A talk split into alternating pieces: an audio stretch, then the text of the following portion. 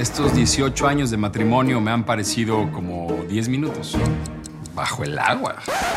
Esta relación está en crisis y la solución será un insólito acuerdo. Vamos a darnos 100 días. 100 días de libertad. 100 días para vivir otras experiencias. 100 días para hacer lo que queramos. Para sentir algo diferente. Para disfrutar la vida. 100 días para enamorarnos. Estreno martes 28 de abril, 98 Centro, por Telemundo.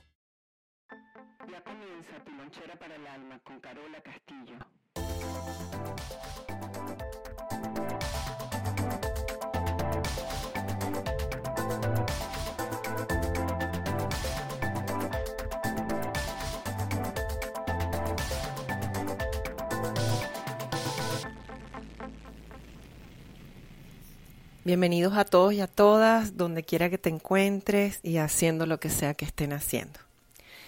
Otro día más, sin pasado, sin presente, sin futuro. Respiramos profundo. Si este espacio te sirve, comunícaselo a los demás. Si no te sirve, agradecelo y continúa. Hoy quiero hablar de la palabra límites, limitaciones. Por lo general, eh, el cuerpo, lo llamaban los griegos eh, la tumba del alma. El cuerpo, el estuche sagrado, nos hace sentir que todo tiene un límite el, cuerpo tiene dos energías importantísimas que registra. Una es la supervivencia y la otra es la procreación. Mi cuerpo no sabe eh, si subió una montaña, si bajó una montaña. Mi cuerpo no sabe eh, si aumentó el precio de la gasolina. Queda mm, un registro eh, muy vago eh, y, a la vez va quedando como un aprendizaje que nos llevan a unas historias.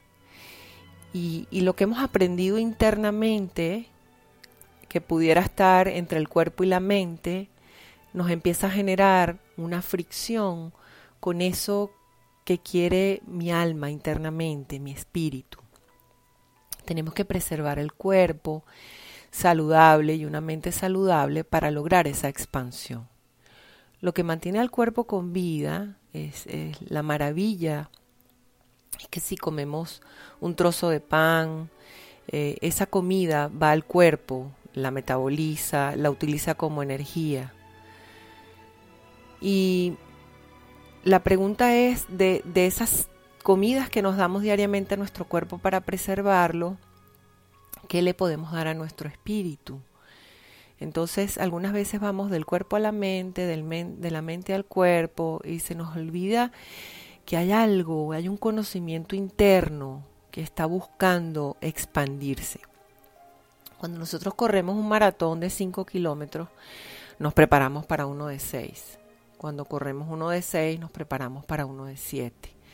Porque siempre vamos a querer algo en expansión, nunca nos vamos a conformar.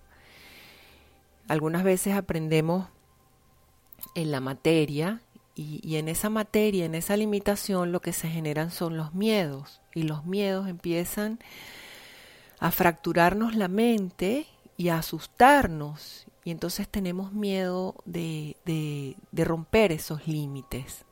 Entonces todo lo que no conocemos, todo lo que es extraño a nuestro aprendizaje, a lo que tuvimos que aprender, sobre todo de 0 a 7 años, comienza a ser una lucha para nosotros mismos. Por ejemplo, si a mí me gustan las rosas blancas, siempre quiero rosas blancas porque tienen, tengo una memoria con esas rosas blancas. Pero, ¿por qué no intento buscar unas rojas, unas rosadas, a ver qué efecto tiene dentro de mí?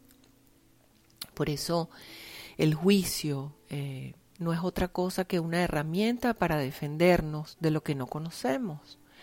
Cuando alguien nos saca de contexto, cuando alguien se convierte en una información que yo no manejo internamente, por miedo a salir de mi zona de confort, yo lo quiero quitar. Y muchas veces esta es la pareja que me muestra lo más profundo de lo que yo tengo miedo a identificarme.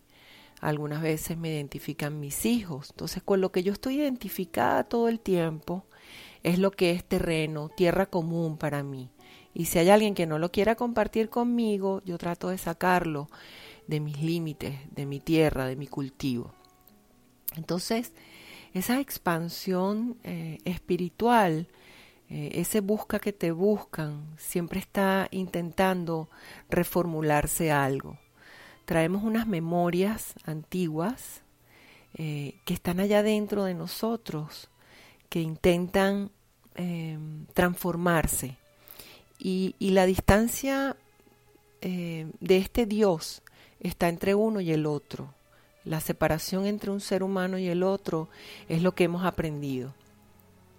Eh, a, decir, tú te pareces a mí, eres bienvenido. Y si no te pareces a mí, estás fuera de, de mis límites. Y yo no quiero que me rompan esos límites porque no me es, eh, no me es agradable que me estés mostrando lo que yo no sé. Romper esas estructuras eh, es un trabajo arduo romper los límites es un trabajo difícil. Pero si yo empiezo a, reformularme esto que estoy escuchando hoy y a decir, ¿qué tal si esto que creía que iba en contra mía comienza a ser parte de mí?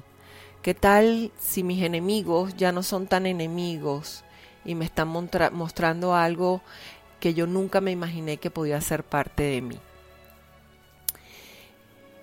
El camino interno tiene que ver con un maratón, con un maratón donde hay una información externa que me recuerda lo aprendido, pero que se está agotando porque ya no me convence. Un maratón en mi mente que está cansada de tener las mismas estructuras porque ellas ya no se soportan. El andamio. ¿Qué tal si expandimos la posibilidad de decir tú eres otro yo? De ver esa parte allá afuera para empezar a convertirme en un verdadero ser humano. El verdadero ser humano es el que se parece a todos. Y somos todos uno en esa unión. Y esa es una invitación muy especial que les hago el día de hoy. De donde venimos, desde ese origen, por una razón u otra, nos ha separado. Pero la invitación es a regresar a ese todo de donde emergen las verdaderas cosas. Que la primera opción no sea sufrir.